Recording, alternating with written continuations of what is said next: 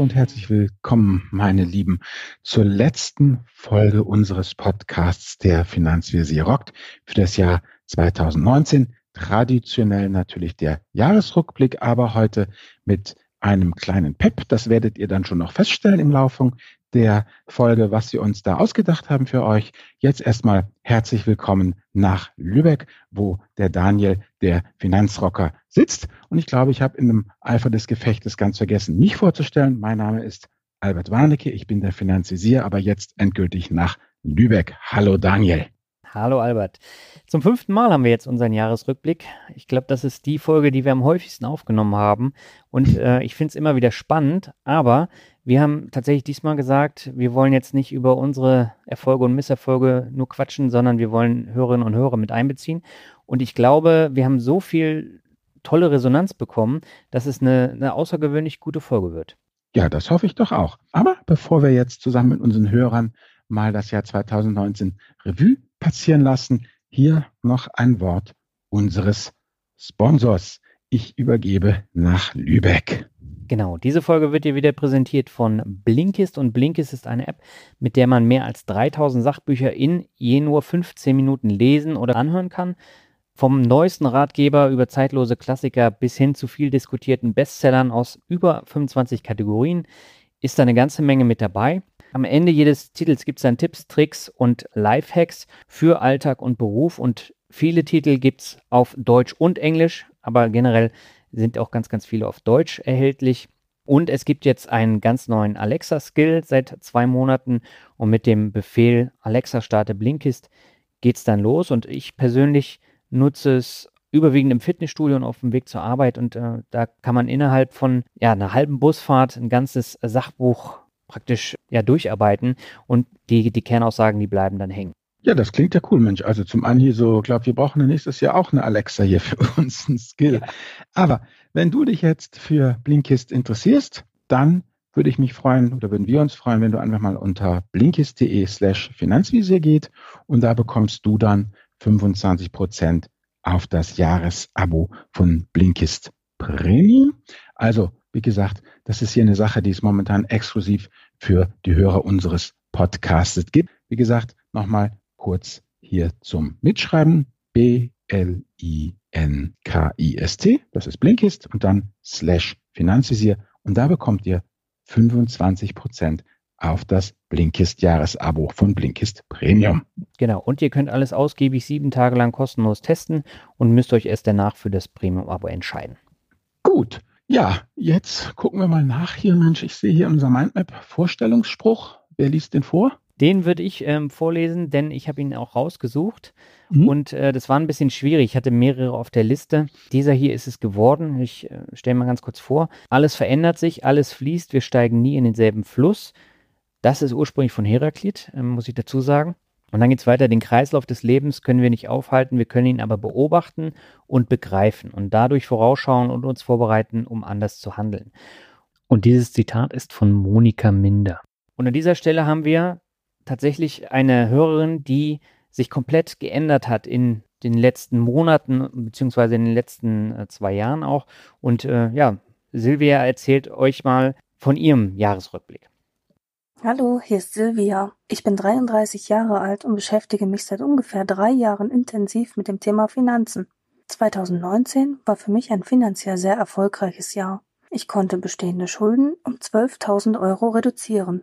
Zusätzlich habe ich in Dividendenaktien investieren können für ungefähr 6.000 Euro. Dadurch konnte ich meine monatlichen Erträge so weit steigern, dass ich in 2019 erstmals Kapitalertragssteuer zahlen muss. Für mich ist das ein wichtiger Meilenstein, denn in meinem Verwandten- und Bekanntenkreis denken die meisten Leute, dass man als normalsterblicher Mensch in Anführungsstrichen niemals über 801 Euro Kapitalerträge pro Jahr generieren kann. Deshalb bin ich sehr stolz darauf, was ich in den letzten Jahren und besonders in 2019 erreichen konnte. Für 2020 möchte ich meine Strategie genauso beibehalten. Ich möchte meine restlichen Schulden komplett abbezahlen und auch wieder weiter in Dividendenaktien investieren, mit dem Ziel, mein monatliches Einkommen weiter zu steigern. Ja, vielen Dank, Silvia, dass du hier uns äh, daran teilhaben lässt, wie es dir in den letzten Jahren ergangen ist. Ich hätte noch eine kleine Bitte an euch, bevor es hier weitergeht. Wir sind ja hier praktisch, der Daniel und ich, bei der Tausender Challenge. Will sagen, wir würden uns wahnsinnig freuen, wenn wir bis Ende des Jahres 1000 Bewertungen haben. Daniel hat gerade nochmal nachgeguckt und hat mir hier rüber geschrieben, wir haben jetzt 998 Bewertungen. Also wenn wir vielleicht noch zwei schicke iTunes-Bewertungen kriegen könnten bis Jahresende, dann wären wir da vierstellig und das wäre total super cool, weil das einfach bedeutet, mehr Bewertung bedeutet auch besseres Ranking. Besseres Ranking bedeutet, ja, dass wir nächstes Jahr noch viel mehr solche tollen äh, Einsendungen wie von Silvia, Dennis, Dagmar oder Fabian kriegen werden. Genau. Das nochmal unter, wie soll ich sagen, zwischen äh, äh, Schritt, bevor es weitergeht zum Thema iTunes-Kommentare. Genau. Und wir haben ja im Denken von vielen Hörerinnen und Hörern auch was bewegen können. Und deswegen stellen wir euch an dieser Stelle nochmal einen Hörer und eine Hörerin vor, die sehr inspiriert worden sind durch unseren Podcast, nämlich Dorell und Jutta. Und ich würde sagen, ja, erzählt mal, wie euer Jahr gelaufen ist. Hallo lieber Daniel, hallo lieber Albert, mein Name ist Jutta, ich bin 39, verheiratet und habe eine kleine Tochter. Ich bin im Mai 2019 auf euren Podcast gestoßen und seitdem ist wahnsinnig viel passiert. Zum einen habe ich mich sukzessive durch alle Folgen gehört. Zum anderen habe ich bei unserer Online-Bank ein Depot eröffnet. Wir haben mittlerweile drei ETF-Sparpläne und mit denen soll es dann auch erstmal gut sein. Ich habe den Investmentfonds von meinem Mann aufgelöst wegen der Kosten und dieses Geld fließt jetzt eben in, unter anderem in die ETF-Sparpläne. Wir haben eine Risikolebensversicherung aufeinander abgeschlossen und im Moment arbeite ich an unserer Vorsorgevollmacht. Nein, wir haben keinen Ehevertrag, aber auch das ist momentan ein Thema, das wir diskutieren und überlegen, ob wir das noch tun sollen. Für 2020 stehen unsere Versicherungen auf dem Prüfstand. Das habe ich mir fest vorgenommen, mir da alles mal anzugucken auf diesem Weg euch ein herzliches Dankeschön für eure Arbeit. Ihr leistet da wirklich Großartiges und unserer Familie habt ihr sehr weitergeholfen. Weiter so, bis bald. Hi Daniel und Albert, mein Name ist Dorell.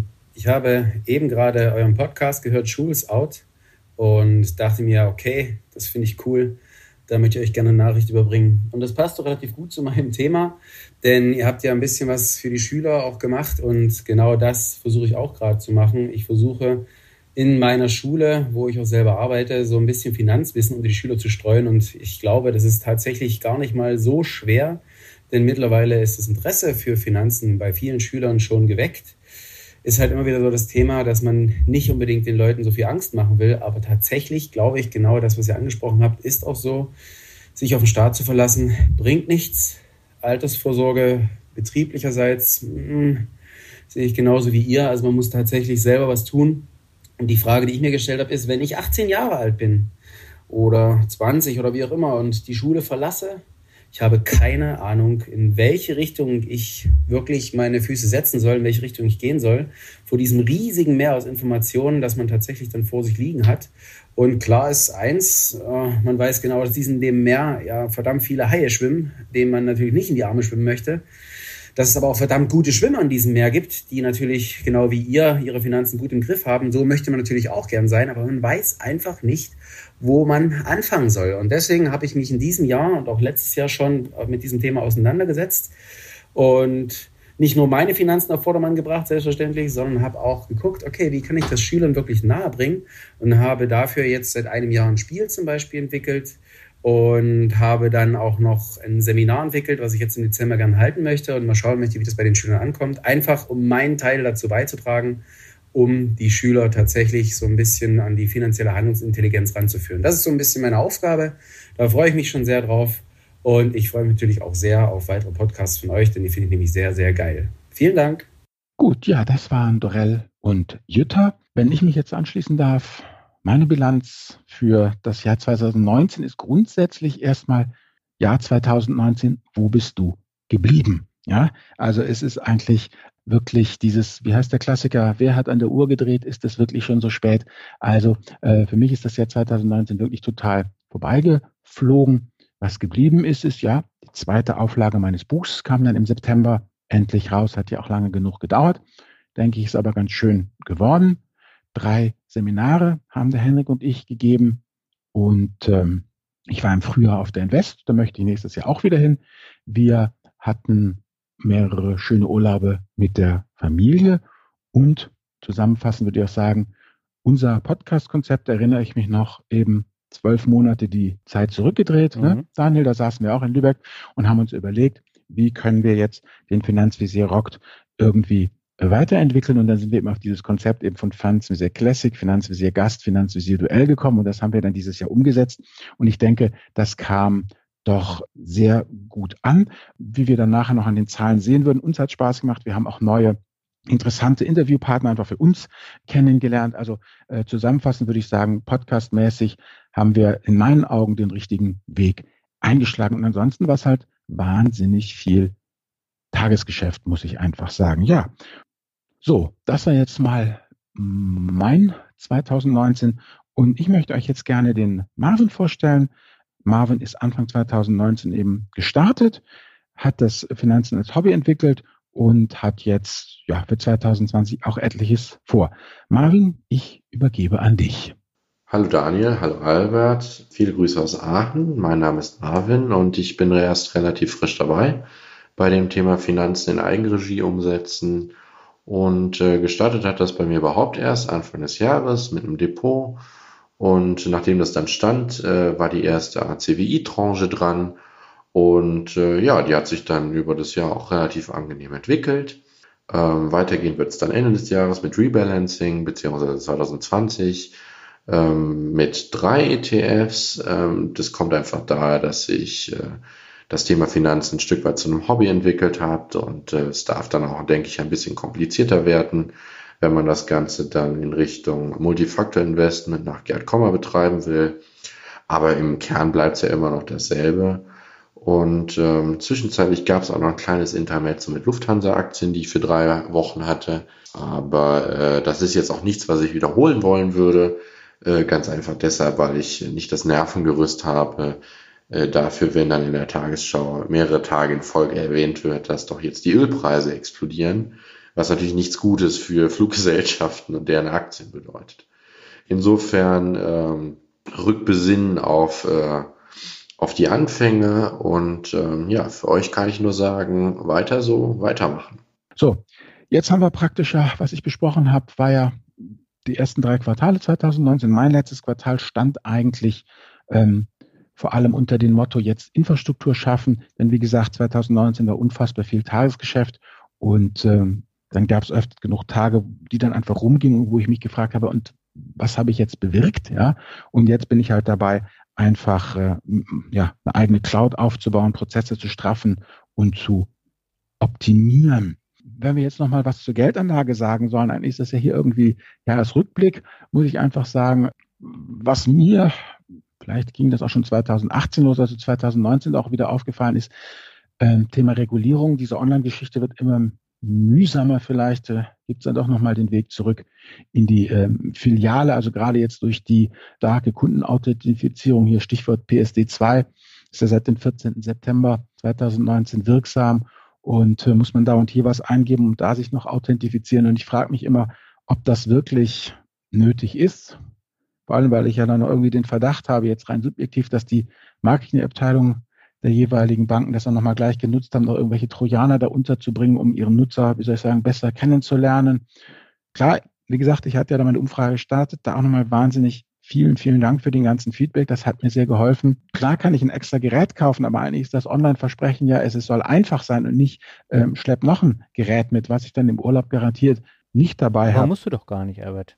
Na doch, wenn ich halt nicht diese Handy-App will, haben mir ja viele Nutzer geschrieben, guck mal, Finanzvisier, dann kauf dir doch so, eine, so ein externes Hardware-Gerät. Damit kannst du dann ja deine Authentifizierung ja, machen. Aber die will, ich, die will ich Das kostet bei der Consorsbank, wo du warst, kostet es 25 Euro.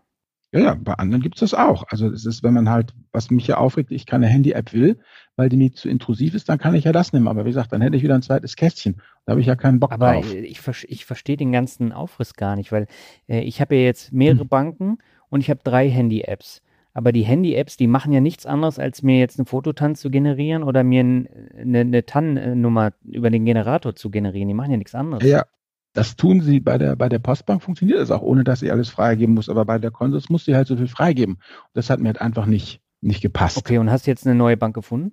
Bin jetzt gerade okay. dabei. Ist noch nicht ganz spruchhaft, aber bin da schon dabei, bespreche das auch mit meiner Frau.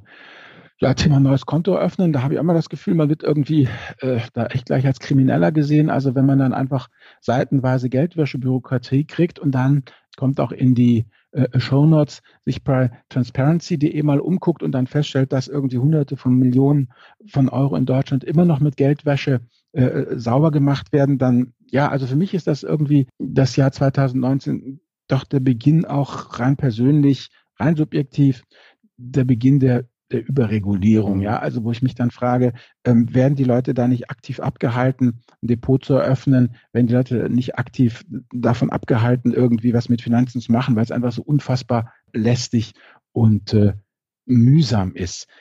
Wenn wir jetzt konkret zum Thema Wertpapierkauf gehen, da bin ich einfach nicht repräsentativ, da musst du mal übernehmen, weil meine 0815 ETFs, ja gut, die kriege ich ja überall, weißt du, also da, da jetzt zu sagen, da hat sich nichts geändert, ich kann immer noch das kaufen, was ich will, ja mal, wer halt nur Brot und Butter ETFs will, der wird überall fündig.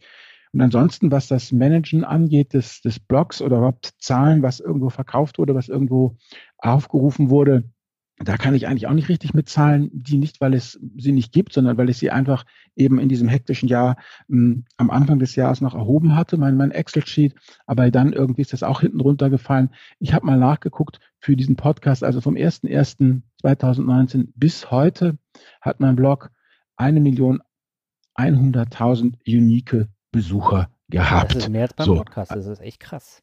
Ja, also 1,1 Millionen Besucher, das ist so die Quintessenz für, für den Blog.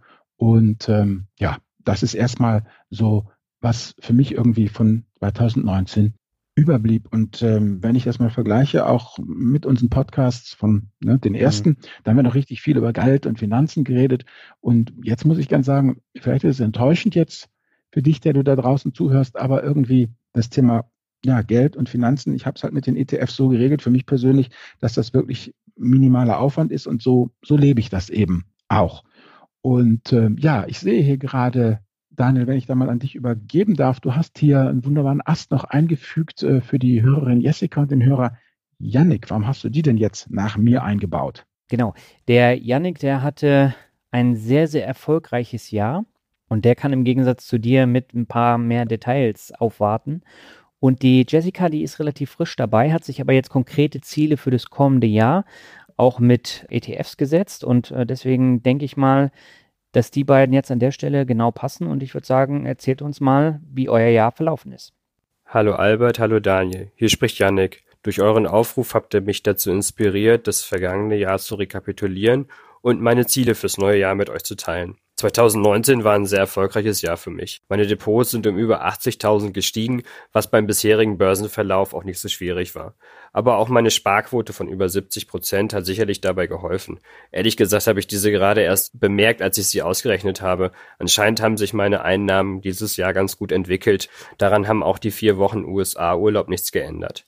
Viel wichtiger als die Zahlen finde ich sowieso das, was man das Jahr über gelernt hat. So habe ich mein ETF-Portfolio das erste Mal um Einzelwerte ergänzt. Für mich ist es gar nicht so ein großer Unterschied. Ich wende sowieso bei, in beiden Bereichen das klassische Buy and Hold an. Außerdem habe ich mich lange mit dem Thema Immobilien beschäftigt und nach fast einem Jahr Recherche und Lernen meine erste Eigentumswohnung zur Kapitalanlage gekauft. Und auch auf das Thema Reiz habe ich insofern Zugriff bekommen, dass ich zumindest mal weiß, worum es geht.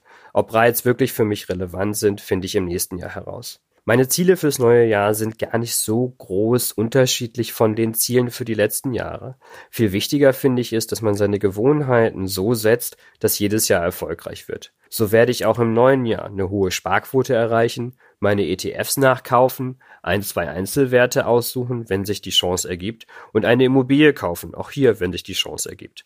Auf jeden Fall werde ich im neuen Jahr euren Podcast nutzen, um mich persönlich weiterzuentwickeln oder um noch differenzierter auf das Thema Finanzen zu schauen. Danke euch. Hallo Albert und hallo Daniel. Ich finde äh, eure Aktion super, deswegen mache ich hier mit. Mein Name ist Jessica. Ich bin jetzt seit diesem Jahr auch dabei, meine Finanzen in den Griff zu bekommen. Losgelegt hat es eigentlich damit, dass ich für nach Spartipps gesucht habe und irgendwann bei Madame Moneypenny gelandet bin und mein Vater mir immer in den Ohren klingelt, dass man sich um seine Altersvorsorge kümmern muss und Tatsächlich habe ich dieses Jahr damit angefangen. Ich bin jetzt auf dem Stand, dass ich mein Jahresziel, was ich mir für 2019 noch gesetzt hatte, fast erreicht habe. Also ich denke, dass ich äh, vielleicht jetzt knapp um 500 Euro, aber im Großen und Ganzen bin ich damit schon mal sehr zufrieden. Ich habe mir mein eigenes Depot eröffnet, ich habe meine ersten Aktien gekauft, meine ersten Fehlentscheidungen getroffen, aber auch gute Entscheidungen gemacht und bin jetzt dabei, mir für nächstes Jahr als Ziel zu setzen, 20 Prozent meines Nettoeinkommens tatsächlich auch für die Altersvorsorge zurückzulegen in ETF-Fonds und vielleicht sogar auch noch etwas aus meinem Urlaubsbudget zu nehmen und mir damit quasi eine kleine goldene Gans aufzubauen, die immer wieder Eier legt, sodass irgendwann vielleicht auch die Urlaube aus einem Fonds selbst bezahlt werden können. Ja, danke dann an euch beide. Und jetzt denke ich mal, Daniel, bist du erstmal dran. Wie ist denn bei dir gelaufen das Jahr 2019? Also bevor ich äh, auf mein Jahr zu sprechen komme, würde ich einfach mal sagen, äh, du hast jetzt die Invest so arg übersprungen, aber Invest war ja zum Beispiel auch gerade für dich ein krasses Erlebnis, weil bei deinem Vortrag hast du wie viele Räume gesprengt? Oh, das waren, glaube ich, mittlerweile dann, dann vier. Ja, das war ähm, wirklich sehr enorm. Wie gesagt, die haben mir schon den größten Raum gegeben, den sie hatten, in Circus Maximus, aber dann mussten sie da auch großes Lob an das IT-Team, dann nochmal auf die Schnelle drei weitere Räume eben mit Videokonferenz ähm, verkabeln, hat dann aber auch innerhalb von 20 Minuten super geklappt. Also das war ja, ja, das war schon eine coole Sache. Ja, und äh, das war nämlich auch bei mir ein einschneidendes Erlebnis, die Invest, nicht nur von dem Miteinander mit den ganzen Blogger-Kolleginnen und Kollegen, sondern auch eben mit, mit ganz vielen Hörerinnen und Hörern ins Gespräch zu kommen. Und bei meinem Vortrag waren ja auch viermal so viele wie im Jahr davor. Mhm. Und das war, war schon äh, echt eine schöne Sache. Und ich bin mal gespannt, wie es im nächsten Jahr abläuft, weil bisher wissen wir ja noch gar nicht, wie und was da stattfindet. Genau, aber wie gesagt, ähm, wenn Sie uns haben wollen, gehen wir hin, ne? Genau, so machen wir das. Ja, dann äh, würde ich mal sagen, fange ich mal an mit meinen Finanzen und äh, ich muss auch sagen, es war das beste Jahr im Depot, seitdem ich aktiv anlege. Ich habe ähm, Stand heute am 27.11. knapp 30 Prozent plus. Also bin damit über dem MSCI World. Ich glaube, äh, der lag im Schnitt jetzt so bei 24 Prozent, ähm, wenn man jetzt so mehrere äh, World ETFs miteinander vergleicht.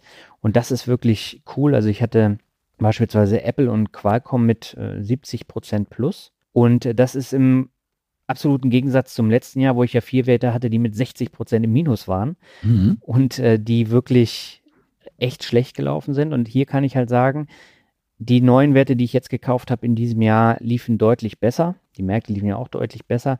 Aber ich habe mich auch von einem schlecht laufenden Wert nach Jahren jetzt getrennt, nämlich von Hugo Boss. Und ähm, da hatte ich mal mehr Glück als Verstand, denn Hugo Boss ist einen Tag nach meinem Verkauf um 13 Prozent abgesackt. Und da habe ich natürlich dann ein Häkchen dahinter gemacht. Aber das war pures Glück und das hat mit Können absolut nichts zu tun. Und von daher bin ich mit der Geldanlage sehr zufrieden. Ich habe den monatlichen Cashflow auch nochmal ein ganzes Stück erhöht durch die P2P-Zinsen und durch die Dividenden. Und vor allen Dingen die Dividenden sind ordentlich nach oben gegangen. Ich habe eigentlich nur einen wirklich schlechten Wert gehabt, nämlich BYD, also der chinesische Batterie- und Autohersteller mit knapp minus 20 Prozent. Ansonsten hielt sich das in Grenzen. Ich glaube, ich habe noch zwei, drei Werte mit minus 5, minus 10 Prozent, aber das war's. Und äh, das war sehr gut. Und ich habe im Jahr 2019 ein neues Depot eröffnet. Ich habe ja noch nicht genug gehabt. Und zwar Trade Republic. Darüber hatten wir ja in einer Folge auch schon mal gesprochen, Albert, oder? Ja, ja, ja, ja. Du Trade Republic, genau. klar. Wo du da am, ich sehe dich noch, wie du da an der Bushalte stehst und ganz lässig da orderst, kaufst und verkaufst. Ja, ich muss sagen, das war tatsächlich der einzige Kauf an der Bushaltestelle, war der erste. Und ähm, ansonsten habe ich das so ein bisschen als Zockerdepot genommen, habe da ein paar hundert Euro drauf und habe da ein bisschen mit rumgespielt. Lief sehr gut und ähm, die haben ja mittlerweile auch umgestellt, sodass sie jetzt 280 kostenlose ETF-Sparpläne haben, mhm. die man dann, dann nutzen kann. Man zahlt tatsächlich nur einen Euro für Kauf und Verkauf. Und da habe ich dann immer Werte reingepackt, die stark schwanken. Und mhm. äh, da habe ich dann ein bisschen gezockt und bisher lief es gut. Bin auch, ich glaube, mit plus 25 Prozent da bei dem Depot ganz gut dabei. Jetzt hattest du ja gesagt, du hattest mit deinem Depot solche Probleme durch die PSD2-Umstellung. Und äh, bei mir war es so, mhm. ich hatte generell Probleme mit dieser Umstellung. Also meine Buchhaltungssoftware hat nicht mehr funktioniert danach. Ich glaube für vier Wochen. Das war eine absolute Vollkatastrophe. Mhm.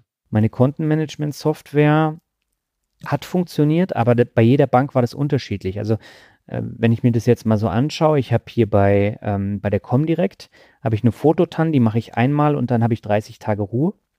Mhm. Dann ähm, bei der Deutschen Bank muss ich nur den, den normalen Code eingeben fürs Depot. Mhm. Bei N26 muss ich in meine App reingehen und es da bestätigen. Das ist also auch nochmal komplett anders. Mhm. Und dann, ähm, welche hatte ich denn noch? Achso, und dann hatte ich noch zwei, wo es automatisch lief. Aber also das ist so nervig, mit, mit einer Kontenmanagement-Software dann zu arbeiten, wo ständig dann diese Abfrage kommt und nichts funktioniert da automatisch. Und äh, das hat mich wirklich genervt. Ja gut, das stimmt. Ich hatte ja auch hier mein LexOffice, selbst bei meinen Paarkonten hat das ja. auch, also um den, sagen wir so, zwischen dem 14. September und dem 1. Oktober so rund und roh eben diese starken zwei Wochen, da war es alles sehr, sehr unruhig. Ja, da konnte man manchmal tagelang gar nichts mehr machen. Das stimmt. Ja. Hat sich mittlerweile gebessert, also jetzt funktioniert schon wieder so halbwegs, mhm. aber zum Beispiel mein Kreditkartenkonto konnte ich da immer noch nicht in meine Buchhaltungssoftware reinpacken. Das ging einfach mhm. nicht.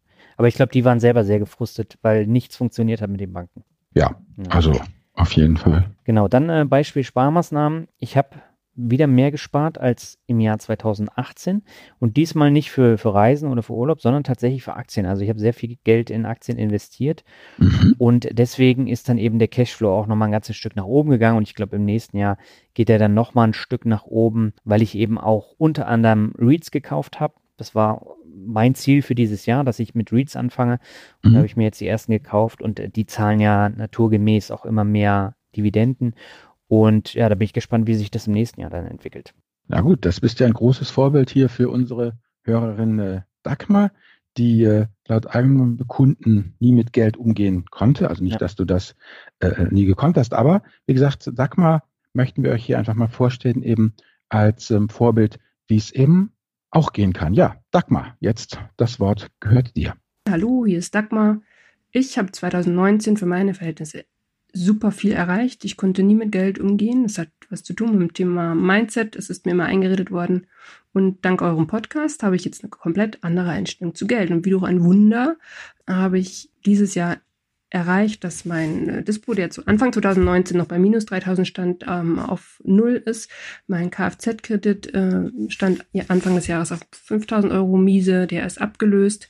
Ich habe fast 3000 Euro als eiserne Reserve angespart. Ich habe zweieinhalbtausend Euro angespart für ein neues Kfz. Ich habe angefangen in ETF zu investieren. Dort stecken 1000 Euro drin.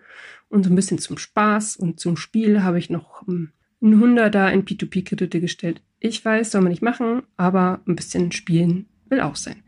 2020 möchte ich meine monatliche ETF-Sparrate auf 200 Euro erhöhen und außerdem die eiserne Reserve auf 6.000 bis 7.000 Euro aufstocken. Insgesamt habe ich dank euch oder mit eurer Unterstützung und das, was ich durch euch gelernt habe, 2019, also 14.000 Euro gespart bzw. an Schulden ausgemerzt. Vielen Dank. Ich bin über Madame Moneypenny zu euch gestoßen und danke, dass ihr die Bildung, die so dringend notwendig ist, unter das Volk schmeißt. Ja, Dagmar, vielen Dank. Und das sind wirklich tolle Erfahrungen. Und vielen Dank, dass du sie mit uns geteilt hast. Und äh, ja, also ich finde, das ist, das ist echt krass, was, was mhm. Dagmar hier auf die Beine gestellt hat. Ja, Genau, dann ähm, Thema Humankapital. Das ist ja eins meiner Lieblingsthemen. Hm? mein größtes Investment in Humankapital war in diesem Jahr der Finanzwiese rockt. Albert, warum? Das weiß ich auch nicht. Erzähl's mir. Jetzt hast du mich ja wirklich da. Wieso ist denn der Finanzwiese rockt dein größtes Investment in Humankapital? Weil ich bei nichts anderem so viel gelernt habe wie bei der Finanzwiese rockt, weil durch die Umstellung mit den Interviews ja. war der Schneideraufwand so immens hoch, dass ich da wirklich zig Stunden nur geschnitten habe. Und gerade bei den ersten Folgen, wo wir zwei Interviewgäste hatten, ich glaube, äh, die erste Folge war mit Christian Röhl und Gerd Kommer. Ja, ja. Und das war auch die erfolgreichste Finanzvisier Rock Folge ever mit über 60.000 äh, Downloads. Aber leider Gottes ist da ja auch schon ziemlich viel schiefgelaufen. Und mhm. zum Beispiel deine Spur war da total verzögert. Das heißt, ich musste Memory spielen und deine Spur dann immer von links nach rechts schieben und äh, das war eine absolute Katastrophe und das hatte ich bei mehreren Folgen und das war nicht nur ein immenser Zeitaufwand, sondern ich habe da tatsächlich auch eine ganze Menge gelernt. Äh, vor allen Dingen, was so Mastern von, von einzelnen Spuren angeht. Bei einigen Spuren konnte ich jetzt da auch nicht mehr viel rausholen. Zum Beispiel die Immobilienfolge, die war von der grundsätzlichen Soundqualität halt nicht ganz so toll, aber ich versuche da immer noch eine Menge rauszuholen. Und da habe ich halt auch viel gelernt.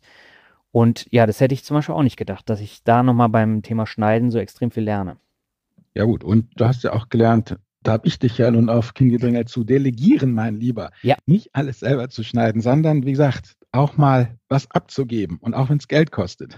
Genau, aber das Problem bei unserem Podcast ist ja wirklich, wenn es so extrem aufwendige Folgen Ja. sind, wo, wo auch alles verzögert ist, die kannst du halt schlecht rausgeben, weil die, die externen Leute eben nicht wissen, wo kommt es jetzt hin und das muss ich dann schon selber machen. Aber du hast völlig recht.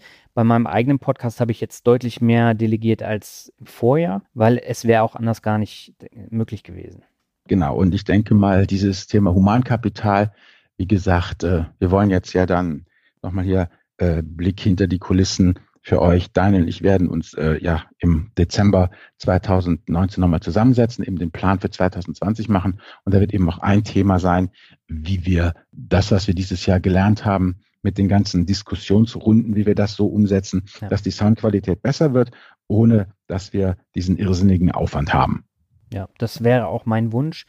Aber letztendlich, es hat ja enorm viel gebracht, also dass wir das jetzt umgestellt haben. Und wenn die Qualität an der einen oder anderen Stelle mal nicht bei 100 Prozent ist, sondern dann bei 70 oder 80, seht es uns einfach nach. Der Aufwand, äh, den machen wir ja einfach, damit wir auch was Exklusives haben und nicht immer ist dann die, die Leitung so top oder die Gäste haben nicht das beste Mikro und Ja, damit müssen wir halt leben. Ja, das ist halt, wenn die Gäste halt etwas analoger sind, dann Ja. ist es halt so. Ja, genau. Und ansonsten, ich hatte 2018 ja ganz viele Vorträge und bin Mhm. quer durch Deutschland und Europa gefahren und geflogen. Und diesmal habe ich nur zwei Vorträge und zwei Panel-Diskussionen gehalten, weil das einfach gar nicht mehr möglich war. Also ich habe ja 2018 einen Großteil meines Urlaubs dafür aufgewendet, Vorträge Mhm. zu halten.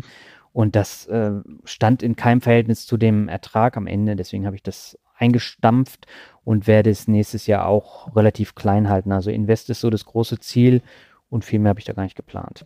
Also Leute, habt ihr gehört, wenn ihr den Rocker live sehen wollt, dann müsst ihr schon wohl oder übel nach Stuttgart reisen nächstes Frühjahr. Genau. Und wir haben jetzt noch einen Hörer, der was zum Thema Humankapital sagt, nämlich der Fabian. Und der hat äh, extrem viel in Humankapital investiert. Und in welcher Form, das erzählt er euch jetzt selber. Hallo, ich heiße Fabian und bin 31 Jahre alt.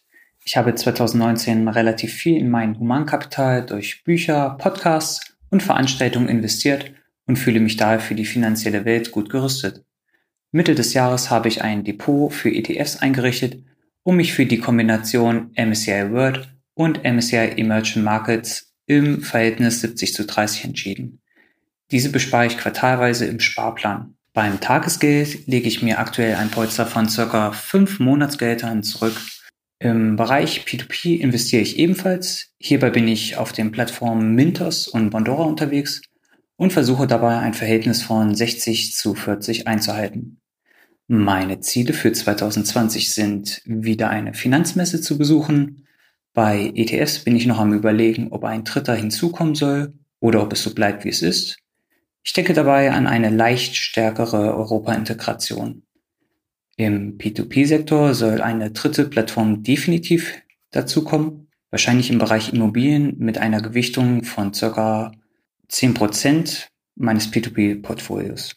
Außerdem hoffe ich auf eine Aufnahme in die autonomen Zellen vom Finanzvisier, was bisher leider nicht funktioniert hat. Gut, ja, Mensch. Danke, Fabian. Das ist ja wirklich sehr beeindruckend, wie du das alles hingekriegt hast. Und äh, wir machen jetzt weiter mal. Wir hauen jetzt mal ein paar Zahlen raus. Also, Finanzrocker, erzähl. Ja, lass mal mit dem Podcast anfangen.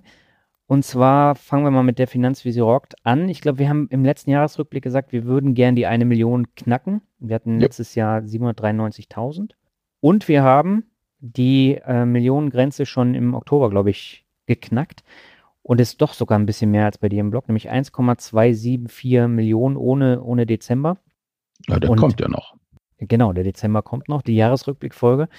Und ich finde, das ist eine absolut grandiose Zahl. Und äh, wir haben zum Beispiel die, die, die Höreranzahl pro Folge haben wir von 23.000 auf 33.000 jetzt hoch gepusht. Und das ist echt ein krasser Erfolg.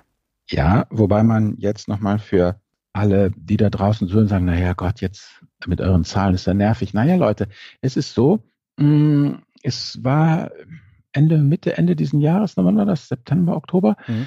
ähm, gab es hier hinter den Kulissen noch eine massive Umstellung der Statistiksysteme.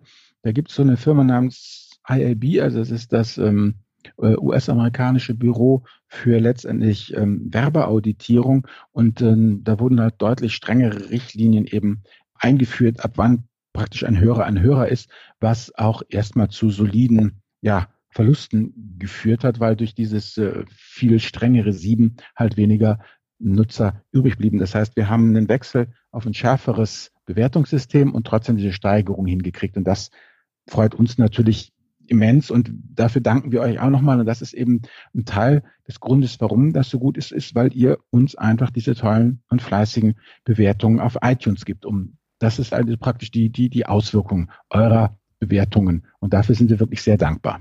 Das auf jeden Fall. Wobei es gibt ja noch, noch mehrere Statistiken, die mhm. habe ich mir ja auch alle angeguckt. Und bei der Finanzwiese Rock war es tatsächlich so, wir haben kaum einen Abfall gehabt von, von Hörern durch diese Umstellung. Beim oh. Finanzrocker Podcast war es komplett anders. Ich habe pro Monat 30.000 Downloads verloren. Mhm. Und das sind überwiegend Downloads von Leuten, die dann ähm, unter einer Minute hören, also das Intro und dann die ersten Sekunden und dann wieder mhm. aussteigen.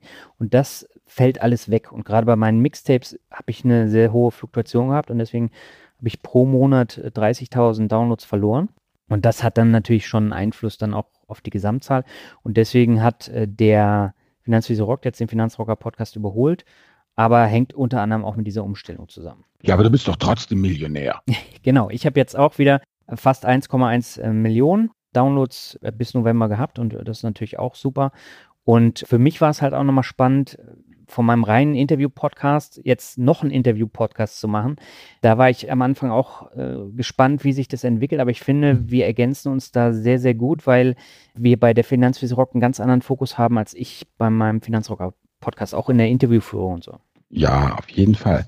Genau, und hier kommt jetzt dann unser Hörer Markus vom Finanzvisier Stammtisch in Berlin, der ja wilde Sachen macht und wilde Sachen zu erzählen hat und der uns äh, auch 2020 nachfolgen will, was das äh, Publizieren angeht. Aber wie gesagt, Markus, erklär es uns doch selber mal. Das geht doch am besten. Hallo, mein Name ist Markus Pläne und ich höre schon seit längerem der Finanzvisier rockt und finde ihn richtig gut. Daher melde ich mich jetzt hier auf dem Newsletter vom Finanzvisier und würde gerne erzählen, was ich 2019 gemacht habe. Unter anderem bin ich zum Stammtisch des Finanzvisiers gekommen, am Alex, im Alex von Alex gesponsert, ganz witzig. Und treffe mich da mit Leuten, die sich da auch mit dem Thema Geld auseinandersetzen und erzähle da von meinen Geschichten und was ich da erlebt habe und was auch 2019, was ich gemacht habe, unter anderem für meine Kinder, dass ich dann ETF in Fernost angelegt habe, weil ich einfach von der Zukunft äh, der asiatischen Länder überzeugt bin und äh, 2019 bin ich auch in den Bitcoin mit eingestiegen, erst Short, dann doch auf die Long-Seite gewechselt. Ja, da zähle ich natürlich auch beim Stammtisch ab und zu meine Anekdoten. Und ich sehe einfach das Potenzial, das jetzt noch nicht ausgeschöpft ist, von dem digitalen Gold eben. Unter anderem habe ich auch gelernt, was, dass man eben Aktien langfristig halten sollte, darunter eben Gazprom, die ich schon länger hatte was sich auch positiv mit dieser Dividendenrendite wiedergespiegelt hat und der steile Aufstieg des Aktienkurs. Ja, da war einfach ein Gewinn mit drin. Und man muss einfach Geduld haben, das hatte ich so mitgenommen. Aktuell bereite ich mich, ja, ein bisschen doof an, aber auf den Crash vor. Mit Substanzwerten, darunter auch Gold, dass ich mir da Gedanken mache und Bitcoins darunter auch natürlich wieder das Thema. Und ja, dass einfach das Vertrauen, und viele haben ja das Vertrauen im Finanzsystem verloren und dass da, ja, dass da, dass da einfach ähm, die Verschuldung so hoch ist, Immobilienblasen und dass da irgendwas nicht stimmt, ist ja auch klar. Und wann der Crash kommt, weiß natürlich keiner, aber man sollte sich ja schon darauf vorbereiten. Ja, darunter mehr beim Finanzvisier Stammtisch, wenn er ein Interesse noch hat, mit mir darüber zu sprechen. Ja, was ich, was ich 2020 wichtig finde, also nächstes Jahr würde ich mich auch mehr meine Erfahrungen, meine Meinung der Öffentlichkeit mitteilen, vielleicht ein Blog oder mit, ein, mit einer Website oder irgendwas, Video vielleicht, ich glaube eher nicht. Aber ja, dass ich einfach die Erfahrung und so teilen kann und dass ich mit mehr Leuten dann Kontakt trete. Von mir aus auf jeden Fall weiter so, Finanzvisier und Finanzrocker. Macht Spaß, euch zuzuhören. Und man lernt auch natürlich immer was dabei. Also schöne Grüße. Tschüss. Ja, ein paar Worte nochmal zu meinem Blog, weil das ist extrem wichtig, denn ich habe zwar die Besucherzahlen gesteigert, aber der Blog hat mir sehr viele graue Haare beschert, unter anderem durch die EU-Richtlinien, die neuen Cookie-Richtlinien, DSGVO ja sowieso. Und dadurch musste ich extrem viel ausstellen. Und das hat dann Auswirkungen auf den Podcast-Player im, im Blog. Das hat Auswirkungen auf äh, das äh, VG Wort-Plugin zum Beispiel.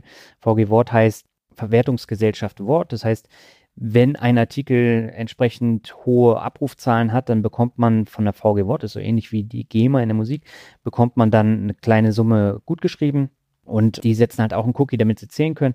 Und sowas fällt halt alles komplett weg und das muss man dann alles händisch dann eintragen und äh, der Datenschutz äh, spielt dann eine sehr, sehr große Rolle und das hat viel Zeit, viel Geld gekostet, das jetzt alles auf Vordermann zu bringen und äh, leider Gottes ist da auch ein bisschen die Lust am Bloggen äh, verloren gegangen. Ich weiß nicht, wie war es bei dir, Albert?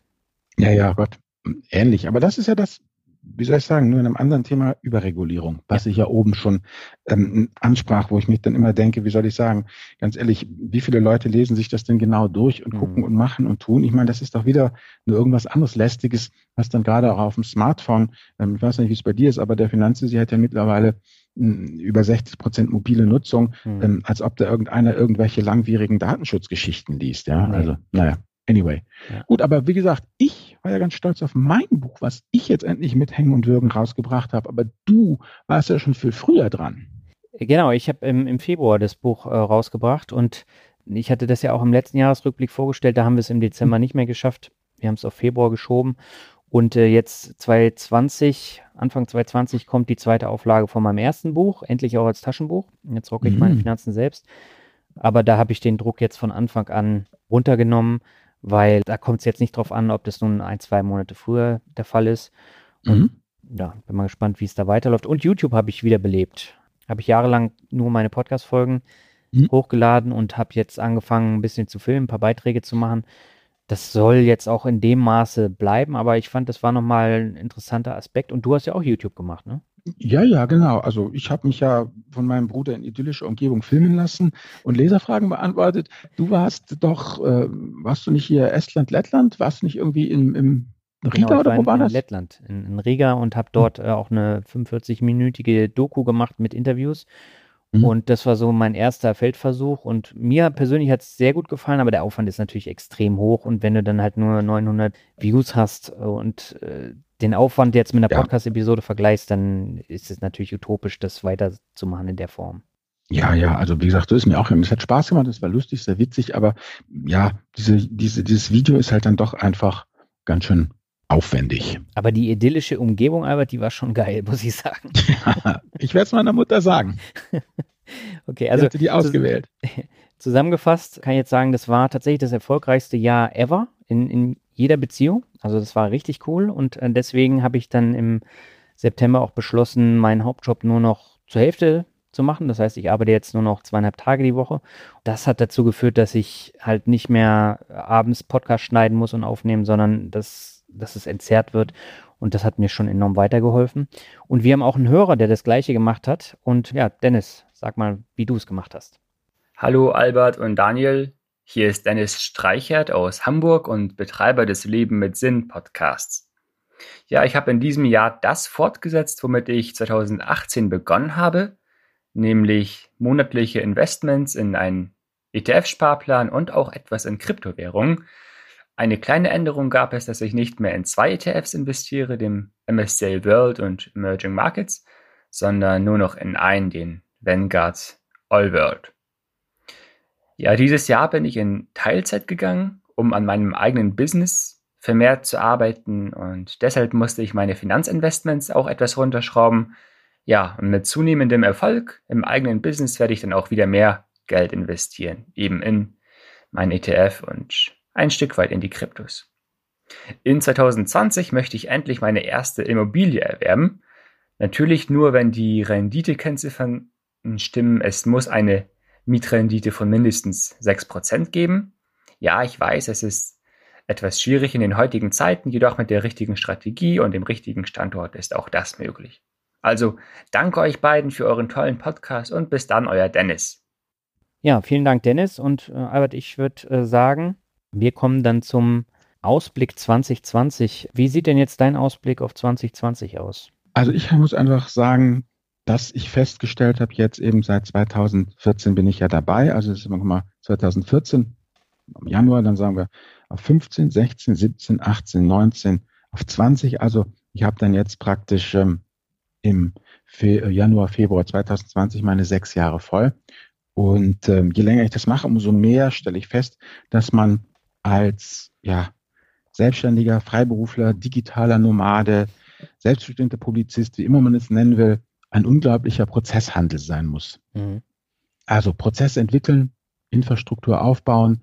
Ähm, wie gesagt, ich baue jetzt gerade meine eigene Cloud auf hier mit äh, äh, Henrik, der ganz begeistert ist und dich wollen wir auch noch einfangen. Ähm, und in dem Sinne nochmal Dank an alle, die sich damals, als ich diesen Cloud-Aufruf gestartet habe, gemeldet haben bei mir. Ich konnte nicht mit euch allen reden, aber es hat mir allen sehr geholfen.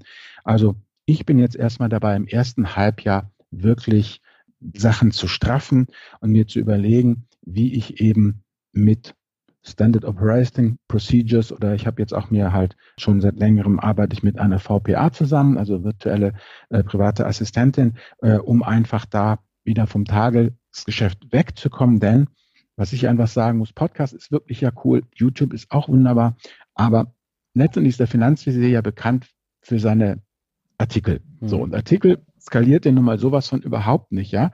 Aber das macht mir wahnsinnig Spaß. Und 2019 war, wenn man mal zurückblickt, eine relativ artikelarme Zeit. Und ich möchte einfach wieder mehr Artikel schreiben. Und ich möchte eben durch die Prozesse, die ich mir da aufbaue, das auch wieder erreichen, dass ich einfach zwei oder drei Tage lang an einem Artikel arbeiten kann, ohne äh, dass die Welt aufhört, sich zu drehen. Das ist mir einfach wirklich eben äh, wichtig. Also im ersten Halbjahr Renovierung der Webseite ganz konkret, wirklich mobile only, das Ganze besser strukturieren, aktualisieren, Teile rausnehmen und das Thema Community halt verbessern, was ja auch sehr, sehr im Argen liegt. Das habe ich ja damals 2016 mit der heißen Nadel gestrickt, weil es irgendwie aus dem Nichts herauskam, ja, wir wollen gerne irgendwie ein Finanzvisiertreffen machen. Da habe ich gesagt, okay, das heißt autonome Zellen, das ist halt autonom, aber eben da würde ich jetzt auch gerne einfach äh, noch äh, jetzt wieder mehr machen.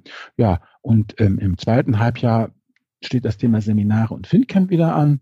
Und grundsätzlich, es gibt ja dieses wunderbare Buch hier, Anything You Want, von dem Derek Sievers, der ähm, CD Baby gegründet hat. Und der hat eben äh, letztendlich gesagt, ähm, ob, wenn du was machen willst, dann gibt's einen total einen einfachen Lackmustest. Entweder ist es Hell yeah oder Nein. Und da möchte ich mich jetzt einfach äh, ja doch deutlich mehr dran halten, wie gesagt. Und wir hatten eben schon das Thema YouTube. Also YouTube ist schön, YouTube macht Spaß. Ich bin ja da auch, äh, äh, wie meine Frau sagt, eine ausgewiesene Rampensau. Und äh, ich mag das ja auch gerne, aber eben es ist letztendlich das Preis-Leistungs-Verhältnis bei Video stimmt für mich als Finanzvisier nicht, weil ich wage mal zu behaupten, dass es jede Menge wirklich gute YouTube Kanäle gibt, ja, ähm, wo ich auch erstmal ganz schön strampeln müsste, um fachlich und inhaltlich und vom Stil und von der Ausstrahlung an die ranzukommen, aber niemand schreibt so wie ich. Und das ist halt einfach mein Alleinstellungsmerkmal und das macht mir einfach auch am, äh, am meisten Spaß. Wobei die idyllische Umgebung ist auch ein Alleinstellungsmerkmal, Albert. Ja, du, klar, aber das überlegt man, du musst erstmal hin. Du musst erstmal die idyllischen Umgebungen alle, alle finden, ne? Und dann das ganze Equipment dahin schleppen und solche Geschichten. Also das ist einfach vom Aufwand her ganz schön. Aber ähm, du hast doch gesehen, genau. wo wir unser Interview aufgenommen haben im August. Das ging doch auch rucki. Ja, das stimmt. Das war rucki zucki. Aber es muss dann ein bisschen nachbearbeitet werden. Also ich glaube, ich, ich will, also ja, diese, diese Videogeschichte, aber nee, ich, wie gesagt, hell yeah oder nein. Es ist nicht hell yeah, dann ist es nein, fertig. Weil sonst habe ich wieder ein bisschen YouTube, ein bisschen Podcast, ein bisschen Schreiben, ein bisschen dies, ein bisschen das und ja, macht da keinen richtig, richtig glücklich. Also wirklich Fokus muss jetzt irgendwie her für mich jetzt im, im nächsten Jahr und ähm, ja, wie soll ich sagen, da habe ich ja schließlich auch eine tolle Mitstreiterin, nämlich unsere Simone, die hat 2019 erst angefangen, hat sich aber auch wirklich sehr konzentriert und sehr ehrgeizige Pläne gesetzt. Und äh, Simone, ich übergebe an dich, sprich zu uns und sag, wie du die ganze Sache angegangen bist. Hallo, hier ist Simone aus Hamburg. 2019 habe ich angefangen, mich mit dem Thema Finanzen zu befassen. Das habe ich gescheut bisher wie der Teufel das Weihwasser, aber naja, hilft ja nichts. Apropos helfen, euer Podcast, dieser gemeinsame sowie eure separaten, haben mir sehr dabei geholfen. Vielen Dank dafür. Meine Erwartungen an meine finanziellen Aktivitäten für das Jahr 2020 sehen so aus. Ich werde nicht alles schaffen dieses Jahr, was ich brauche, um meine Ducks in a row zu bringen, wie die Engländer es sagen. Das heißt, ich werde einiges auf 2020 verschieben müssen. Das ist einfach so. Aber da will ich mich bis Juni um alle meine Verträge gekümmert haben. Das ist so mein Vorhaben für nächstes Jahr. Ich höre in euren Podcast echt gerne und vielen Dank, weiter so. Ja, Daniel, jetzt habe ich was erzählt. Simone hat was erzählt. Was hast du denn zu erzählen? Gar nicht so viel. Also weniger als bei beim äh, Blick auf vergangene Jahr. Mhm. Also ich werde mich weiter auf den Podcast beziehungsweise auf beide Podcasts äh, fokussieren. Mhm. Meine Podcastplanung ist jetzt schon im Juni 2020 und ich habe auch alle Interviewtermine schon fest. Und die Leute, mhm. die sind immer etwas irritiert, wenn ich sage, ja, können wir im April jetzt ein Interview machen. Das war dann im Oktober. Aber für mich ist die Planung einfach so viel einfacher, weil äh, ich dann nicht so äh, in Bedrängnis komme wie jetzt bei, bei unserem Podcast teilweise, wo wir dann eine Woche mhm. vor Veröffentlichung dann das Interview führen, weil es nicht anders ging. Ja. Und mir persönlich ist es lieber, weil wenn der Schnitt dann mal länger dauert, dann äh, habe ich einen Puffer. Und deswegen habe ich diese Planung. Jetzt vom Online-Kurs erzähle ich, glaube ich, das dritte Jahr, dass der jetzt endlich mal kommt. Aber ich habe tatsächlich das Equipment schon zum größten Teil zu Hause. Ich muss mich jetzt nur noch auf den Hintern setzen und das auch umsetzen. Und dann werde ich das Unternehmerische noch weiter verbessern, weil hier hat es tatsächlich 2019 öfter gehakt, weil das ist ja ne, jetzt neben dem Podcast, neben dem Bloggen, neben dem Buchschreiben, neben dem Hauptjob und neben dem Privatleben kam das jetzt auch noch dazu und hm. da kann ich auch noch ein bisschen optimieren. Und ansonsten fokussiere ich mich ja jetzt schon die letzten Monate verstärkt auf meinen Newsletter. Und der Newsletter ist mir persönlich jetzt wichtiger geworden als der Blog, einfach weil die Bindung zu den Lesern und Leserinnen ganz anders ist als beim Blog. Und da habe ich jetzt die Abonnentenzahl in diesem Jahr verdoppelt und habe auch mhm. jetzt mehr Verlosungen gehabt, exklusive Inhalte. Und das kommt sehr, sehr gut an. Ja, deswegen werde ich da den Fokus auch verstärkt drauflegen und äh, so den Blog so als übergeordnete Plattform dann nutzen. Ja gut, siehst du, wie bei mir auch zwei Sachen. Du machst Podcast und Newsletter. Ja. Ich mache Podcast und, äh, und Blog. Genau. Äh, einfach, weil ja mehr als zwei kriegt man nicht hin, wenn man nicht ein riesen Team hat und äh, wenn man halt auch noch ein Privatleben haben will oder genau, diesen anderen Kram, ich meine, ich suche jetzt auch gerade, ne? Der Jagd nach dem optimalen Steuerberater. Das sind ja immer alles so Geschichten, die ja, die einen auch, die gemacht werden müssen, die super wichtig sind, ja. aber wo wir nehmen und nicht stehlen. Ne? Ja, genau, das ist der Punkt. Ja, und dann würde ich sagen, hören wir uns mal an, was unser Hörer Michael erzählt, denn der hat etwas gemacht, was wir ja nicht machen würden, glaube ich, Albert. Nee, also Michael, erzähl. Hallo Albert und Daniel. Ich heiße Michael, bin Ende 20, komme aus dem Allgäu im Süden Deutschlands und bin seit etwa einem Jahr recht regelmäßiger Hörer eurer Podcasts. Für mich war 2019 in finanzieller Hinsicht ein ganz gutes Jahr, was ich immer anhand von drei Kennzahlen festmache. Ähm, vor allem natürlich anhand der Entwicklung ähm, des Kontostands, aber auch vor allem anhand der daraus resultierenden laufenden Erträge sowie der jährlichen Ausgaben. Ansonsten habe ich 2019 zum ersten Mal einen Kredit aufgenommen, um eine gewisse Hebelwirkung im Portfolio zu erzielen. Albert schlägt jetzt bestimmt ähm, die Hände vor dem Kopf zusammen, aber im Gegenteil, ich würde es sogar 2020 ganz gern ähm, nochmal forcieren, dieses Thema, und würde eventuell sogar noch einen zweiten äh, Kredit aufnehmen. Neben diesem Thema möchte ich mir für 2020 dann auch wieder ähm, Ziele setzen in Bezug auf die vorgenannten ähm, Kennziffern, also der Entwicklung des Vermögens, der Kapitalerträge und der jährlichen Ausgaben und ähm, hoffe, dass ich die dann in 2020 auch ähnlich ähm, erreiche wie jetzt 2019. In diesem Sinne, viele Grüße in den Norden und euch allen einen erfolgreichen Endspurt für 2019 und auch ein erfolgreiches Jahr 2020. Macht's gut. Genau, der Michael hat erzählt, dass er auf Pump äh, Aktien gekauft hat und äh, das ist eine Geschichte, da muss man immer sehr, sehr genau abwiegen, ob man das denn machen würde. Ich persönlich würde es überhaupt nicht machen. Es gibt auch einige, die auf Kredit P2P-Kredite kaufen. Das ist noch schlimmer, als Aktien zu kaufen. Aber wie denkst du darüber?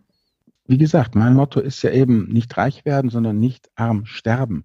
Und wie soll ich sagen, der erste, die erste Grundvoraussetzung für Reichtum ist ja, nichts zu verlieren. Mhm. Und ich frage mich halt, wie gesagt, wir haben jetzt hier diese kurze Aufnahme von Michael.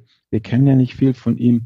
Ich sehe das Ganze relativ skeptisch und frage mich wirklich, ja, wie viel man da wirklich dann gut machen kann, wenn man so gehebelt reingeht und eben wie lange das noch gut geht, ob er seine Downside auch wirklich wirklich ausgetüftelt hat, aber wirklich ehrlich die ganzen wirklich rabenschwarzen Szenarios sich überlegt hat, ob er vielleicht, ich meine, noch irgendwelche wirklich preiswerten Kredite im Hintergrund hat, wo er irgendwas machen kann oder solche Geschichten. Also ich denke mir, wenn ich Ende 20 bin, ja, ja. dann würde ich mich sowieso massiv auf meine Karriere konzentrieren, ja, mhm. weil da werden jetzt einfach die Weichen äh, gestellt, die, die dann wirklich dann mit, mit, mit 40 Ertrag bringen, anstatt jetzt zu versuchen, mit dem Geld, was man Ende 20 hat, ähm, mit Kreditaufnahme noch irgendwie ein paar hundert Euro rauszuhebeln. Also für mich ist das einfach die, die falsche Priorität und nimm's mir nicht übel, Michael, das ist halt die typische, wie soll ich sagen, die Testosteronspielerei von, von, von jungen Männern halt. Da müssen sie halt alle durch, irgendwann fliegen sie auf die Fresse und dann werden sie auch irgendwann ruhiger und dann geht das in vernünftige Bahn. Aber der Hebel liegt nach wie vor bei den Summen, die bei Otto Normalverbraucher im Spiel sind, in der Ausarbeitung entweder der eigenen Karriere als abhängig Beschäftigter oder eben im Aufbau eines eigenen Geschäfts. Das ist dann, wenn man dann 20 Jahre weiter guckt, wenn dann Ende äh, 40 ist, ja, also knapp 50, äh, wenn man dann langsam arriviert wird, da möchte man noch was zurücksehen. Und ich bin mir ganz, ganz sicher, ja, mit gehebelten Aktien die nächsten 20 Jahren ähm, irgendwas auf die Beine zu stellen, das halte ich für sehr, sehr unrealistisch. Aber eine vernünftige Karriere äh, in den nächsten 20 Jahren hinzulegen, durchaus ein eigenes Geschäft aufzubauen, auch durchaus. Also da würde ich eher sagen, sind die, ähm, ja, die, die, die, die, wie soll man das sagen, die Karten doch besser gemischt für diese beiden Sachen als für Aktien auf Pump. Ja, Aber genau. mach mal, Michael, und wir werden weitersehen. Wir sprechen uns 2025. Genau, also die Frage ist natürlich auch, wie, wie lange die Märkte so nach oben äh, gehen ja. und irgendwann wird halt die Korrektur kommen und da stellt sich die Frage, wie groß die sein wird. Aber gerade wenn ich dann auf Schulden gekauft habe und Dividenden gekürzt werden, dann äh, mache ich mir Gedanken, ob das die richtige Entscheidung war. Ja gut, erinnerst du dich nicht, ich hatte doch mal vor einem halben Jahr oder so diesen einen Trader, der auch auf Pump irgendwas gemacht hat und der dann rucki zucki innerhalb von wenigen Wochen eine Viertelmillion verloren hat. Also wie gesagt, das war ja, Gut, noch aber das war ja ein Trader, ne? Das ist ja nochmal was anderes als ein ja. konservativer Anleger. Ja, auf Pump ist es nicht mehr konservativ, so wie du Ja gut, aber hast, wenn ich jetzt in, in, größere Aktien investiere, ist es eine andere Risikoklasse, als wenn das, ich damit rumtrade. Genau, dann lass es halt nicht eine Viertelmillion sein, dann lass es einfach nur 70.000 sein. Oder 10. Ja, also. Anyway, Michael, mach du mal. Wir sehen weiter, was passiert. Ja. Genau. Wie geht's jetzt weiter? Ja, wir haben jetzt den jüngsten Hörer, der uns seinen Jahresrückblick geschickt hat und die älteste Hörerin, nämlich Philipp und Carolina. Und ich würde sagen, wir hören uns jetzt mal an, was die beiden zu erzählen haben.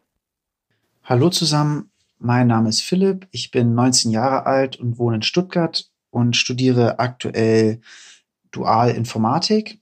Ich höre den Podcast seit circa einem Jahr, verfolge auch den Finanzvisier seit circa einem Jahr und seit Anfang des Jahres habe ich ein Depot bei der Consorsbank ähm, das bespare ich ganz einfach monatlich mit einem MSCI World und Emerging Markets.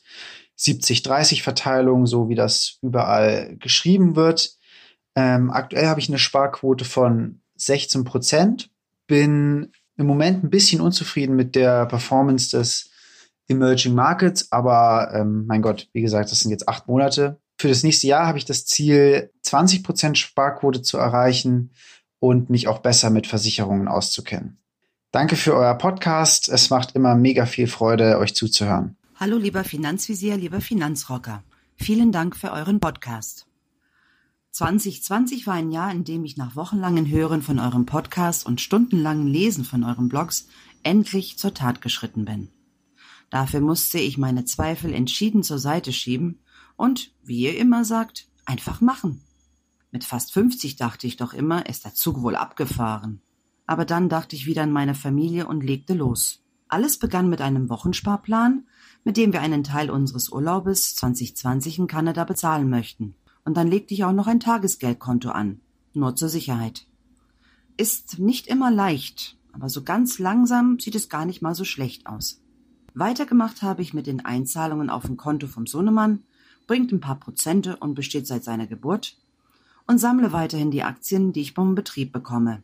Ich sage immer, die sind für ein Rainy Day und leider habe ich schon einige etliche regnerischen Tage erlebt. Für 2020 steht Folgendes auf dem Plan. Einen Narero oder ETF anlegen, hauptsächlich für den Filius. Eure Beiträge möchte ich weiterhin genießen und hoffe daraus das eine oder andere mitzunehmen. Macht weiter so, bitte. Irgendwann überrede ich euch, einen Beitrag für Kinder zu machen. Vielen Dank und alles Gute. Tschüss. Ja, vielen Dank euch beiden. Das sind ja auch äh, interessante Einblicke und ja, ich würde sagen, macht einfach weiter so. Ich glaube, dann, dann geht es weiter so bergauf.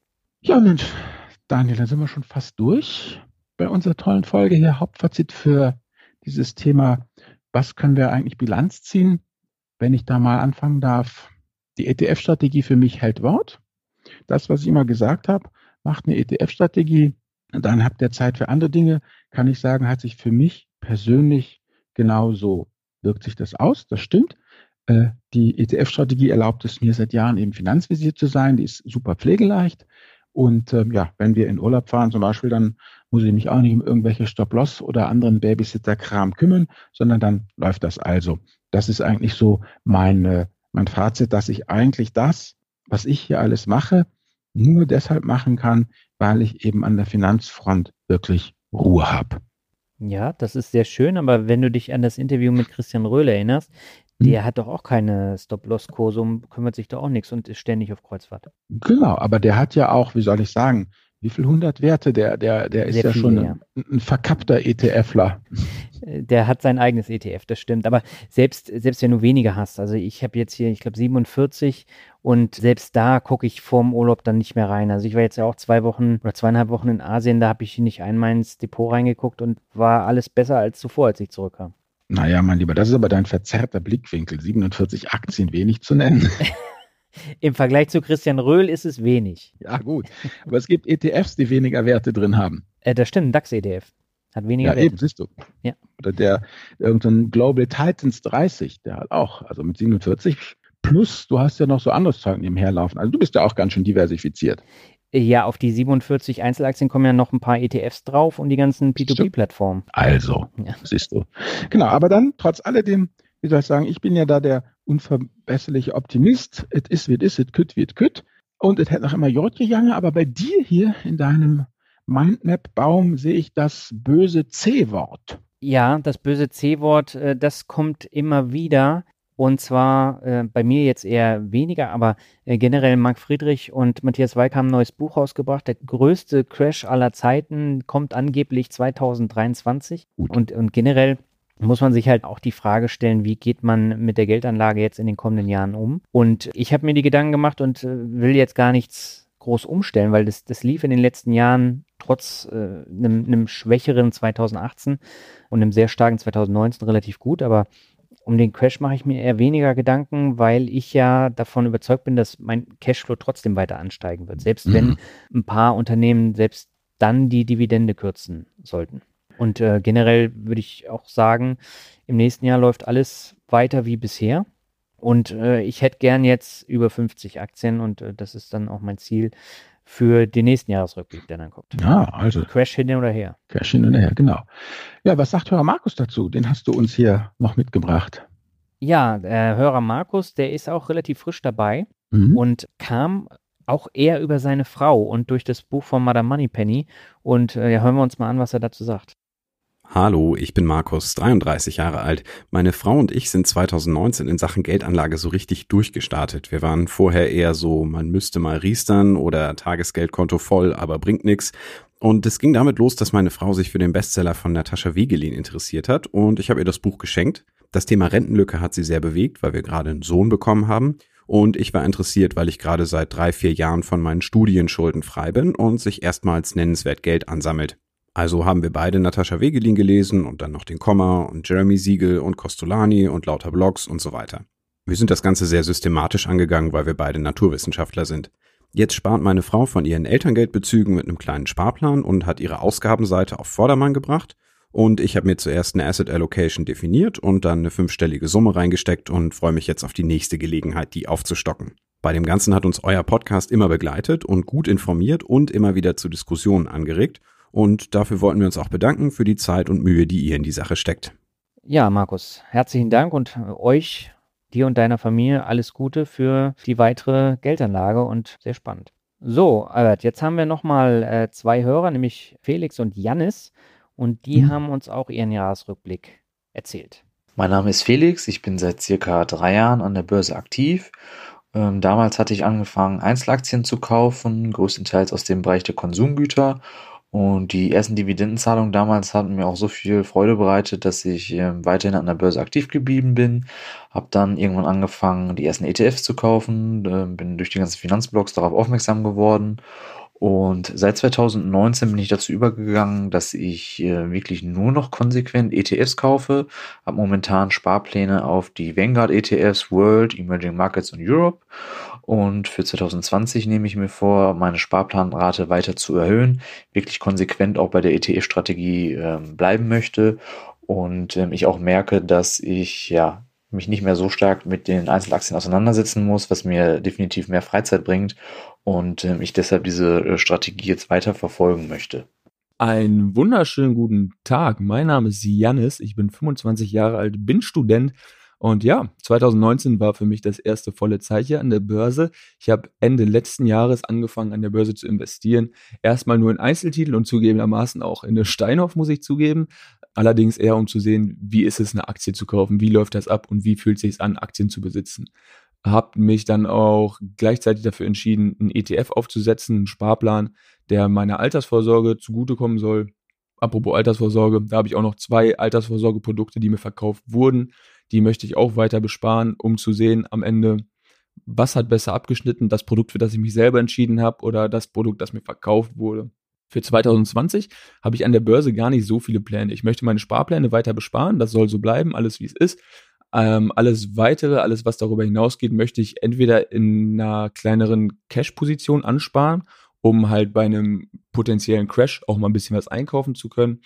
Aber primär wird das Geld, was überbleibt, dafür verwendet, um das in, man könnte sagen, mich zu investieren, in Bücher, die ich lesen möchte, in Equipment für Projekte, die ich realisieren möchte und in kleinere Angelegenheiten, die noch so anfallen, weil ich parallel zum Studien auch noch selbstständig bin weil ich versuche, das Geld zu verdienen, das große Geld zu verdienen, um am Ende auch so viel Geld zu haben, dass es sich lohnt zu investieren. Gut, damit kommen wir zur Medienempfehlung. Normalerweise bitten wir immer unsere Gäste. Heute haben wir keine. Ja, was ist denn eigentlich so bei dir und mir hängen geblieben? Das ist die große Frage im letzten Jahr. Ich muss sagen, bei der Musik einfach so, was Spotify mir so vorbeischwemmt, was das Bewegtbild angeht, habe ich mich eigentlich ja schon länger vollkommen von den äh, öffentlich-rechtlichen Anstalten und auch dem Privatfernsehen verabschiedet. Netflix, YouTube und, und äh, Amazon Prime sind eigentlich so die Bewegtbildlieferanten. Ähm, aktuell, wie gesagt, auf The Crown, dritte Staffel über das britische Königshaus, da habe ich mich endlich drauf gefreut. Lässt sich die dritte Staffel auch gut an. Hat eben auch den Vorteil, dass es eine Konsensserie ist, die man auch gut mit der Frau gucken kann. Ja, ist auch, auch wichtig. Es gefällt mir. Ich mag das eigentlich. Es ist eine, eine pfiffige Geschichte. Und dann haben wir den Designated Survivor. Da war die erste Staffel, so Netflix-Abend ja immer echt gut. Jetzt wird es aber langsam irgendwie präsidial und ein bisschen mühsam. Dann haben wir die Blacklist auch noch gehabt. Da haben wir bis Staffel 4 gesehen, aber muss ich dir ganz ehrlich sagen, die Begeisterung, jetzt Staffel 5 zu sehen, hält sich doch auch in, in argen Grenzen. Und dann gab es ja noch dieses, wo ich mich wirklich drauf gefreut habe, dieses ähm, Unser Planet mhm. von David Attenborough. Und ähm, wie gesagt, ähm, habe ich auch gleich gleich reingeguckt, als es da war. Tolle Bilder, fantastische Bilder, unglaublich toll fotografiert, aber eben erbarmungslos alarmistisches Gesülze. Das habe ich keine Folge ausgehalten. Dann habe ich es ausgestellt. Also wenn wer diese Bilder sieht ähm, und wirklich noch der Meinung ist, man müsste sie nicht schützen, diese Umwelt, dem ist sowieso nicht mehr zu helfen. Und jeder, der von den Bildern ergriffen ist, der braucht dieses, äh, na, wie soll ich sagen, Zeigefingergefuchtel nicht. Also das habe ich mir da nicht angetan. Und jetzt, wie gesagt, du bist ja nach mir dran. Ja. Game of Thrones, keine Spoiler. Wir haben ja nur bis jetzt Staffel 7 gesehen, mein Kumpel und ich. Wir wollen uns auch noch die Blu-ray-DVD holen. Allerdings muss ich persönlich sagen, nachdem ich Staffel 7 gesehen habe, war für mich persönlich Staffel 7 schon ja diese ja fernsehtypische Vorbereitung auf die letzte Staffel. Da wurden dann die Fronten geklärt. Mhm. Der oder jene, wer noch umgebracht werden musste, wurde noch schnell umgebracht. Die, ja, die, die, die Stark-Kinder haben sich wieder alle gut vertragen. Jetzt wurden die Fronten gebildet. Jetzt wurde irgendwie alles geklärt. Und irgendwie fand ich schon, ja, die Staffel 7 abflauen. Wie gesagt, Staffel 8 gucken wir uns trotzdem noch an. Blu-ray, DVD, ordentlich im Sound, aber irgendwie, dass ich jetzt sage, ich, äh, ich glaube jetzt da schon, äh, wann die Blu-ray rauskommt und, und dann kaufen wir sie sofort, das ist eigentlich auch nichts. Drei Bücher habe ich mitgebracht. Was ich dieses Jahr wirklich für mich entdeckt habe, ist das Bullet Journal, also äh, alles aufschreiben und, und Planung machen, also digital ja, aber eigentlich auch wahnsinnig analog. Also die Bullet Journal Methode von Ryder Carroll kann ich da sehr empfehlen. Der hat das da einfach mal ähm, genau erklärt, wie er sich das überlegt hat. Ähm, sehr praxiserprobt, fand ich sehr cool. Dann ein uraltes Buch, was ich ähm, entdeckt habe, das ist aus den 80er Jahren, also wenn du das Druckbild siehst, wird dir schlecht. Ja, also das ist äh, von 1989 und äh, da war irgendwie äh, Papier noch echt teuer, da gibt's wenig Weißraum und es wird alles mit zehn Punktschrift zugekleistert. Ist aber ein fantastisches Buch, es heißt Die Logik des Misslingens und zeigt halt, ähm, wie wir letztendlich ähm, gutwillig, intelligent und nach bestem Wissen und Gewissen immer in die Katastrophe rauschen, wenn es um strategisches Denken in komplexen Situationen geht. Wenn wir also eben unter Entscheidungsdruck stehen und handeln müssen, was tun wir, was können wir, was leisten wir? Und dann sieht man eben, letztendlich haben die da immer wieder solche Modellversuche, wo sie die Leute halt vom Computer setzen und sagen, pass mal auf, wir haben hier so eine, so eine Simulation und du bist jetzt Entwicklungshelfer und du musst jetzt irgendwie zusehen, dass du die CC-Fliege und das Brunnenbohren und die Bevölkerung äh, äh, irgendwie in, in Gleichklang hältst, dass es keine Hungersnöte gibt, dass es keine Überweidung gibt und jedes Mal die Logik des Misslingens geht die ganze Nummer in die Grütze, weil halt monokausal gedacht wird. Also sehr interessant. Und das letzte Buch, was ich mitgebracht habe, eben Bullet Journal Methode, Logik des Misslingens und die Nummer drei ist The Code of Capital, ein ganz neues Buch, nur auf Englisch von Katharina Pistor, eine Deutsche. Und äh, The Code of Capital, darum geht es eigentlich drum, wie die Juristen Reichtum äh, ja letztendlich kreieren. Also sie sagt, dass ähm, eigentlich dieses Thema, weißt du, der amerikanische Mythos arbeite nur hart genug, dass es ganz nett ist, dass aber eigentlich wirklicher Reichtum durch die Juristen äh, kreiert wird, indem sie eben bestimmte ja, Güter mit Privilegien ausstatten. Nehmen wir einfach ein ganz plattes Beispiel, Land. Ja, mhm. ähm, wie ja ähm, die ganze indigene Bevölkerung ähm, schmerzlich erfahren musste, als sie kolonisiert wurde. Land ist nur dann Land, Besitztum, Kapital ist was wert, wenn es in irgendeinem Kataster steht. Ne? Von ja. wegen, aber wir haben ja seit Jahr, Jahrtausende altes Stammesland ist das und wir haben hier schon immer gelebt. Ist relativ wurscht, wenn irgendeiner den Zettel hinzeigen kann, wo drauf steht, dass ihm jetzt dieses Land eben gehört, weil es dann Kataster gibt. Und genau das ist eben mit der Juristerei. Oder ein anderes Beispiel, auch ganz profan, du hast ja Aktien. Mhm. Genau so. Und die Aktie ist ja nun mal so ausgestaltet, ähm, dass wenn die Firma, die Aktienfirma, die AG überschuldet ist, pleite gehen muss, ja, dann bist du ja nicht verpflichtet, für diese Schulden aufzukommen, weil das von den Juristen halt das äh, äh, äh Objekt Aktie eben so ausgestaltet wurde. Und so kommt sie halt mit einer ganzen Menge Beispiele und zeigt, dass eigentlich letztendlich ähm, das Entscheidende bei der bei der Reichtumsgenese immer ist der Satz, aber es ist legal, ja? So mhm. nach dem Motto, muss ja nicht rechtens sein, es reicht, wenn es legal ist. Und das fand ich wirklich sehr augenöffnend und sehr interessant. Kommt dann eben auch nochmal hier, denke ich, in die, in die äh, Show Notes, Code of Capital, Logik des Misslingens und die Bullet Journal Methode. Das war eigentlich so für mich die drei Bücher, die ich im Jahr 2019 für mich persönlich am spannendsten fand. Sehr interessant. Hast du auch gezählt, wie viele Bücher du insgesamt gelesen hast? Nee, das weiß ich nicht mehr. Wie soll ich sagen? Es sind Türme. Und dazu kommen ja noch die ganzen digitalen.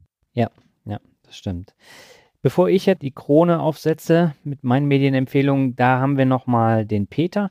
Und äh, Peter hört unseren Podcast und meinen auch schon länger. Und der hat tatsächlich auch mit zwei Büchern angefangen mit der Geldanlage. Und äh, welche das sind, erzählt er uns jetzt selber. Hallo, mein Name ist Peter Salz. Ich bin 34 Jahre alt und promovierter Informatiker. Zum Jahreswechsel habe ich die Bücher von Dr. Kommer und vom Finanzvisier gelesen und daraufhin meine gesamte finanzielle Strategie neu ausgerichtet. Ich habe unnötige Finanzprodukte wie einen schlecht laufenden aktiven Mischfonds und eine intransparente, unflexible private Rentenversicherung ausgemerzt und stattdessen auf das passive Investieren mit ETFs gesetzt. Natürlich habe ich auch die üblichen Anfängerfehler gemacht, mir ein viel zu kompliziertes und kleinteiliges Gefüge zusammengebastelt, mehrfach umgeschichtet. Das habe ich aber mittlerweile stark vereinfacht. Welt, Schwellenländer und Small Caps, das war's. Für meine Patenkinder habe ich jeweils Depots mit einem All Country World ETF eingerichtet. Mittlerweile beschäftige ich mich fast täglich mit finanzieller Bildung, verfolge die Podcasts, Videos, Blogbeiträge vom Finanzvisier, Finanzrocker, Dr. Kommer, Finanztipp und weitere. Im Jahr 2020 werde ich mein Depot weiter kräftig besparen, während gleichzeitig Ruhe in der Struktur herrschen soll. Passiv investieren und so. Außerdem werde ich mit meiner Selbstständigkeit als App-Entwickler durchstarten und mein Humankapital maximal produktiv für finanziellen Erfolg einsetzen. Vielen Dank an euch für den großen Einfluss, den ihr auf mein finanzielles Erwachen gehabt habt. Ja, vielen Dank, Peter. Und es war klar, dass es Gerd Kommer und Albert Warnecke sind passt an dieser Stelle auch sehr gut, aber ich glaube, beide Bücher haben wir schon des Öfteren empfohlen, ne, Albert? Ja, ja, also erzähl mal, wie es mit dir ist.